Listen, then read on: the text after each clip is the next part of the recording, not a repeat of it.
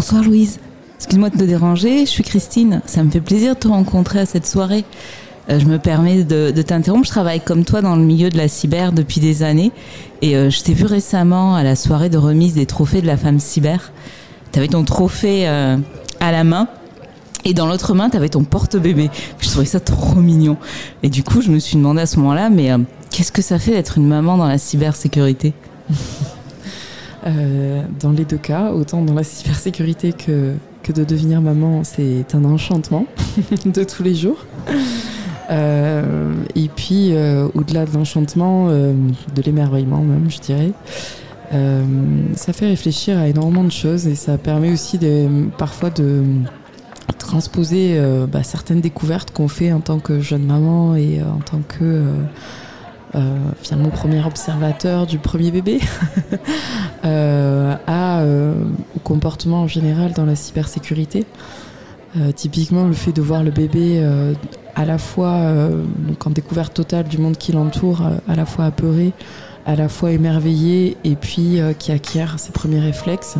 Cela me fait énormément penser à euh, finalement énormément de, personnes, que ce soit des professionnels qualifiés ou pas, euh, dans euh, la découverte du monde numérique et de la cybersécurité. Typiquement, quand on va qualifier un projet, on va toujours parler de maturité du niveau de sécurité.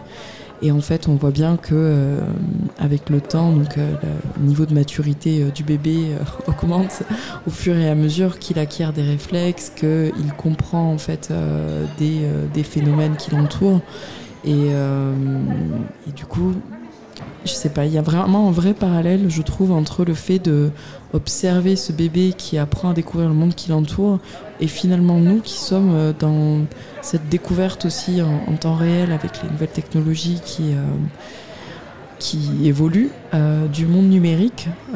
On a beaucoup parlé du jumeau numérique qu'on aurait et c'est quelque chose qui tend à, se généraliser avec tout ce qui est par exemple métaverse.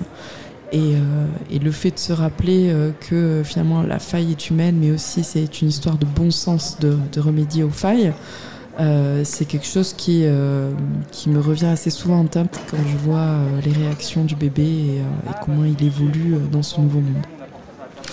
J'aime bien ton idée parce que moi je travaille dans le domaine de la, de la sécurité depuis une bonne vingtaine d'années et depuis, et depuis toute cette durée-là, encore depuis tout ce temps-là, je remarque que c'est toujours super utile de faire le lien entre les risques et la notion de sécurité dans sa vie personnelle et dans sa vie du quotidien avec les risques et la manière de les aborder dans la vie numérique et que souvent ça aide de faire des parallèles de l'un vers l'autre. Je donne un exemple, par exemple, quand j'explique à des, à des équipes projets, je leur demande d'évaluer les risques associés à leur patrimoine informationnel. En général, ils me regardent avec un petit regard interloqué. De quoi est-ce qu'elle parle? Mais quand je leur fais un parallèle en disant, bah, Imaginez que vous avez un Van Gogh dans votre salon, accroché au mur, et comment est-ce que ça, c'est votre patrimoine, et comment est-ce que vous voudriez le protéger et les risques associés? Tout d'un coup, il y a comme des étoiles qui s'allument, et les parallèles, et on enchaîne beaucoup plus facilement. Le parallèle s'est fait en ramenant vers la notion de patrimoine informationnel. Donc c'est vrai, ce, ce passage et euh, comment les gens ont acquis des réflexes et un niveau de maturité sur une gestion de risque dans la vie réelle, entre guillemets, non numérique, et de voir comment est-ce qu'ils peuvent l'adapter. Et je pense qu'effectivement, l'évolution d'un enfant, c'est, comme l'évolution d'un professionnel, enfin d'un utilisateur, sur ces, différentes, euh, sur ces différentes étapes. Mais du coup, ça me fait penser, si on transpose des règles d'un univers à l'autre, on transpose également la gestion des impacts, non? Donc du coup, ton bébé découvre la vie, mais découvre aussi la douleur. Comment ça se retranscrit dans le monde de la cyber, selon toi, cet apprentissage? Avec le fait, par exemple, de quand je vois mon bébé qui se cogne, euh, là, il est, euh, il est en train de, commencer à aller vers ses premiers pas, et donc c'est assez courant qu'il essaie de marcher et puis euh, tout d'un coup il tombe. Et puis là, il comprend que cette posture-là, finalement, arrive vers la douleur. Ça, ça va lui faire mal. J'observe quand même assez souvent un peu le même comportement au sein des, entreprises, alors pas tellement au niveau RSSI, puisqu'en fait, en général, les responsables de sécurité système d'information sont assez, euh, on va dire, euh, instruits, informés euh, des risques cyber de leur système d'information. En revanche, au niveau du COMEX, il y a souvent encore un gros travail de sensibilisation, voire même, euh, je dirais, d'évangélisation euh, sur les risques encourus. Et donc là, on va avoir un peu le même fonctionnement, c'est-à-dire que malheureusement, euh, parfois, le RSSI va avoir très peu de budget en comparé de d'autres services, alors qu'il est finalement aussi stratégique mais c'est que dans la douleur, donc en général le hacking, le fait de, de perdre des données parce que euh, un rançon logiciel ou parce que euh, des, des, fuites de données avec le risque réputationnel qui va avec, donc avec une vraie douleur finalement au niveau, au niveau mm. entreprise que là, euh, on va avoir une réaction et du coup une évolution du comportement, c'est-à-dire ne plus refaire la même erreur, ne plus avoir, euh, ne plus laisser des vulnérabilités, euh, ne plus laisser autant de temps, par exemple, sans faire d'audit ou faire des audits qui couvrent des, des, zones, on va dire, un peu plus larges, avec par exemple des pen tests nouvelle génération, typiquement des programmes de bug bounty. Il y a vraiment cette idée, en tout cas, de d'apprendre quelque part dans la douleur. Euh, et même, euh, je dirais, euh, au-delà du niveau COMEX, à plus petite échelle, au niveau équipe, je le vois dans, dans, plusieurs entreprises finalement dans lesquelles j'ai été. On a la règle du croissant qui est bien instaurée, donc je laisse mon écran sans le mettre en veille ou sans éteindre carrément mon PC. je paie la tournée de croissant et en fait on voit très bien qu'avec une nouvelle équipe, on a souvent des croissants comme ça qui arrivent comme par magie les premiers jours. Et puis au bout de 2-3 mois. C'est la période de euh, régime, il n'y en a plus. Il n'y en a plus. Il n'y en a plus. Et puis, euh, et en même temps, au niveau de sécurité, on est carré. C'est-à-dire que voilà, on est, on est tous bien. On a, on a bien compris la leçon. Ça me fait penser, est-ce que tu utilises du coup tes connaissances sur la sensibilisation à la sécurité pour adapter tes actions d'apprentissage à ton bébé? Ou est-ce que tu fais l'inverse et tu t'inspires de ce que tu découvres avec ton enfant pour euh, adapter tes programmes à la cybersécurité? Alors, euh, clairement, utiliser la cybersécurité pour le bébé, euh, pas, trop, mais parce qu'en fait, euh, pour l'instant, il n'a pas d'interaction, on va dire, numérique. On, ne lui permet aucun écran. Donc, finalement, la question cybersécurité se pose pas. après, si on refait un podcast sur gérer un adolescent et gérer le risque cyber, là, peut-être que oui, il y aura une transposition, très clairement. Mais on va dire, au, stade euh, version bébé. ça n'est pas le cas. Euh, et euh, en revanche, dans l'autre, sens, bien sûr, parce que finalement, le fait d'avoir le bébé, ça, permet quand même de comprendre, en termes d'apprentissage, des, des actions qui sont bien distinctes. typiquement, tout ce qui va être gamification.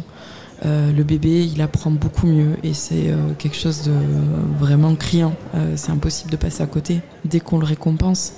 quand je dis une récompense, c'est pas forcément quelque chose de matériel, mais c'est juste en lui faisant un énorme sourire, en lui disant bravo. Et là, ça lui donne envie de réessayer jusqu'à qu'il y arrive. Euh, et c'est euh, c'est des petites choses comme euh, se tenir, enfin des, des, choses normales de l'évolution d'un bébé, se tenir assis, puis se tenir debout, faire un pas en, s'appuyant à quelque chose. mais dans la cyber, je trouve qu'il nous manque quelque part cette démarche-là. On est souvent, donc finalement, on revient à ce qu'on disait tout à l'heure, plutôt dans la peur, mhm. dans la douleur. On apprend parce qu'on s'est fait hacker, parce qu'on a perdu des données mais on n'est pas trop. Euh, personne ne nous récompense euh, parce qu'on est cybersécure. Mm. Et c'est et c'est très dommage. Et je pense que c'est aujourd'hui ce qui manque réellement à la cybersécurité, c'est-à-dire que quelque part, il nous manque vraiment la valorisation de ces actions qui sont mises en place, euh, de ces audits, de ces technologies qui sont là pour nous protéger. tout ça est, est très peu à la fois valorisé. Ça reste un sujet d'experts. Euh, j'ai vu par exemple, euh, je sais plus si c'était non, c'était ou deux en fait, c'était aux assises et à, l'European Cyber Week, l'initiative de l'association des communes cyberdynamiques. Et j'ai trouvé cela mais vraiment génial parce qu'en fait, pour une fois, on valorise le fait qu'une commune s'engage à cybersécuriser quelque part ses citoyens, euh, leurs données leur patrimoine informationnel. Et, euh, et jusque-là, on était plutôt dans euh, il faut faire ça, euh, sinon voici les risques, donc on fait peur. Alors que là, vraiment, on félicitait autant les élus que les RSSI qui avaient mis en place, on leur donnait un trophée, c'était une vraie reconnaissance. Alors bien sûr, c'était symbolique, il n'y avait pas de, prix matériel, mais je trouve qu'on devrait vraiment encourager ce genre d'initiative pour que finalement tout le monde est gagnant. C'est-à-dire que on va avoir plus de sensibilisation à la cybersécurité parce que les élus y verront, on va dire, un lien avec les citoyens qu'ils représentent. Euh, c'est aussi une valorisation et une reconnaissance d'une commune qui fait un effort sur ce, sur ce périmètre-là. Et j'irai même plus loin. C'est-à-dire que même sur euh, les entreprises, je trouve qu'il est dommage qu'on n'ait pas un indice euh, un peu comme on a maintenant avec les aliments, des notations sur est-ce que les ingrédients sont bien, est-ce que ça a été fabriqué dans des bonnes conditions, est-ce que des, règles, on va dire, de responsabilité sociale et écologique, on va dire, sont appliquées. Euh, tout ça aujourd'hui dans la cybersécurité, c'est très limité. Quand on télécharge une application, on ne sait pas à quel point euh, finalement ils sont, euh, ils font attention à où ils hébergent leurs données, comment ils le font, comment elles sont sécurisées. On n'a pas de notes. De cyberscore, effectivement, que ce soit d'un service, d'un produit, d'une organisation. Oui, et même les entreprises chez, chez lesquelles on va faire des emplettes, c'est très rare qu'on sache à quel point ils prennent soin de nos données ou pas. Euh, le, cyberscore avait été quelque chose qui a été discuté, alors je sais plus si c'était à, l'Assemblée nationale ou au niveau du Sénat. Mais euh, en tout cas, euh, concrètement, dans la vie de tous les jours, j'ai pas vu de cyberscore. De mise en œuvre encore. oui, je pense que l'idée fait son chemin et c'est plutôt bon signe. Effectivement, je suis tout à fait d'accord avec toi. Le côté, effectivement, que la sécurité soit toujours vue comme chose de punitif et que les, les succès soient jamais célébrés, c'est un petit peu souvent tant qu'on n'entend pas parler de vous, tout va bien. Et le jour où on entend parler de vous, c'est qu'il y a un problème. Mais qu'avez-vous fait pendant ce temps-là Et souvent, en fait, le deuxième, euh, un des deuxièmes problèmes de la, de la cybersécurité, c'est aussi le manque de personnes et le manque de, de, de, de, compétences, enfin de la diversité de ces compétences. On en parlait justement avec une autre, une autre amie sur le sujet euh, cybersécurité et, et diversité des compétences. Mais donc il y a une grosse pénurie de professionnels donc ça aide pas à, traiter cette pression, que ce soit des RSSI, des analystes SOC, des architectes sécurité. Et je me disais qu'il fallait quand même peut-être, enfin, une des pistes pourrait être de mettre plus d'emphase sur la communication autour de ces rôles pour les rendre aussi plus sexy. Non seulement rendre la sécurité plus sexy dans l'entreprise en valorisant la réussite plutôt que la, douleur, comme tu disais, puis rendre plus sexy les rôles en eux-mêmes des intervenants qui travaillent dans la sécurité. Peut-être auprès des étudiants pour qu'il y ait un petit peu plus de gens qui s'orientent. Euh, sur la formation pour susciter des vocations, casser des a priori négatifs. Euh, par exemple, justement, comme tu disais, via de la gamification, du bug bounty et tout ça. Euh, donc, du coup, qu'est-ce que tu, qu'est-ce que tu penses de, de, ce qui pourrait être fait justement dans cette dans ce rapport avec parler aux étudiants, donner envie? Alors on n'est plus sur le stade de l'enfant, on est sur un stade un mmh. petit peu plus loin, mais si on, si on se projette, comme ça, ouvrir sur les portes du nouveau. C'est vrai que pour l'instant, je ne suis pas encore concernée, bien que j'y pense, parce que je me dis, euh, bien sûr qu'un jour la question va se poser, euh, qu'est-ce que tu fais dans la vie maman, ou euh, qu'est-ce que je vais faire plus tard, et peut-être une vocation à la cyber, on n'en sait encore rien. mais aussi surtout des échos que j'entends par rapport à, mes collègues ou à mes clients ou à mes partenaires sur les questions qui peuvent être posées. Il y en a certains qui sont sollicités pour aller par exemple dans les écoles de leurs enfants pour aller parler de leur métier, parce que justement on est en pénurie. Et euh, il y a quelque chose de très important euh, qui, je pense, commence à être fait, mais qui, pareil, doit être fait de manière, on va dire, à plus large échelle et, j'espère qu'on verra plus au quotidien. c'est vraiment la valorisation et surtout le fait de rendre concret à quel point la cybersécurité contribue à la, à la société. C'est-à-dire qu'aujourd'hui, on a la facette euh, expert, ingénieur, c'est la facette visible de l'iceberg. C'est une facette très bien, moi je la trouve personnellement très attractive. Maintenant, euh, ça, ne parle pas autant que d'autres métiers, on va dire, qui sont plus euh, sexy auprès des écoliers, si on fait une enquête en école primaire, qui vont dire Ah non, moi je veux soigner des personnes, donc je vais être médecin ou infirmier, ou je veux sauver des personnes, je vais être pompier. Et en fait, euh, pour l'instant, j'ai l'impression qu'il n'y a pas cette prise de conscience sur le fait que euh, bah, quand on est, euh, par exemple, RSSI, on sauve finalement, même on pourrait dire on sauve des vies, parce que typiquement, il y a déjà eu finalement un mort dans un hôpital à cause d'une cyberattaque, et donc on peut considérer que les RSSI des hôpitaux surtout avec les, budgets assez restreints qu'ils ont, sont vraiment euh, des vrais héros, c'est clair. Des vrais héros, non, mais c'est vrai, il faut, il faut le reconnaître et, euh, et même en plus. Euh, même sur d'autres secteurs, en fait, on, a, on porte quand même la responsabilité de, de tous les systèmes d'information, avec les risques que ça implique euh, quand on parle du milieu industriel. On peut penser au domaine de l'aéronautique, par exemple, toute la sécurisation des systèmes sur la, gestion des avions et autres, par exemple. Non, mais complètement. Et en fait, aujourd'hui, on ne voit pas euh, ces RSSI, je pense, dans les écoles primaires, comme euh, de la même façon qu'on voit, par exemple, des pompiers. C'est-à-dire que, finalement, ils assurent la sécurité. De, du village, de, de l'usine d'à côté, de la société et qu'ils empêchent les catastrophes, mais c'est pourtant une réalité. Euh, et de la même façon, euh, on ne voit pas non plus, euh, c'est-à-dire là par exemple, des, auditeurs qui vont faire du, du post-mortem, c'est-à-dire une fois que l'attaque a été faite, ou qui vont faire de la rémédiation.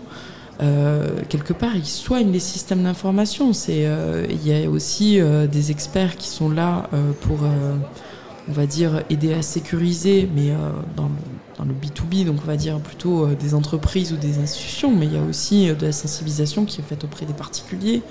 Euh, et donc tout ça, c'est finalement un lien, on va dire, très fort par rapport à l'humain et par rapport au fait de bah, d'améliorer la situation. Le numérique a pris tellement d'impact dans nos vies qu'il y a un vrai rôle social qui est pas assez mis en valeur, je trouve, aujourd'hui dans ces métiers-là, alors que c'est une réalité. Je suis super d'accord.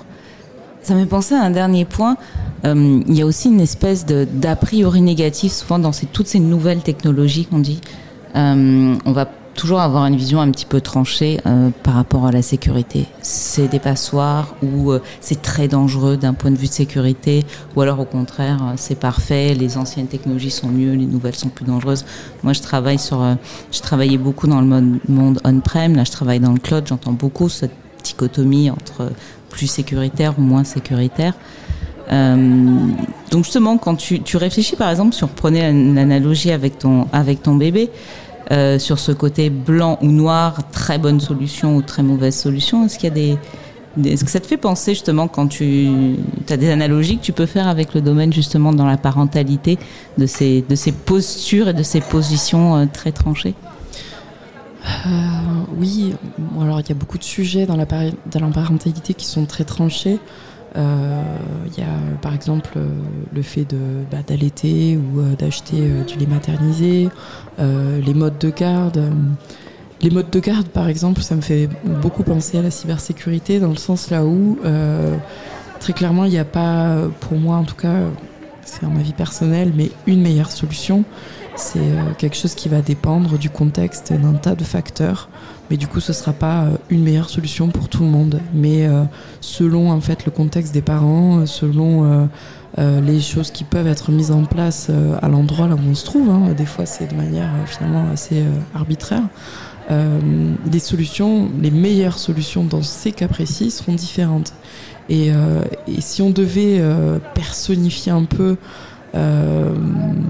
le fait de, bah, d'être parent, je trouve que si on devait rapprocher ça à la cybersécurité et qu'on se disait quel est le bébé euh, à garder de la cybersécurité, euh, ce serait les données. Clairement, c'est, c'est le nerf de la guerre, c'est le trésor, c'est pourquoi on, fait, on construit toutes ces défenses. On nous dit aussi souvent, c'est vraiment le, le trésor à, protéger.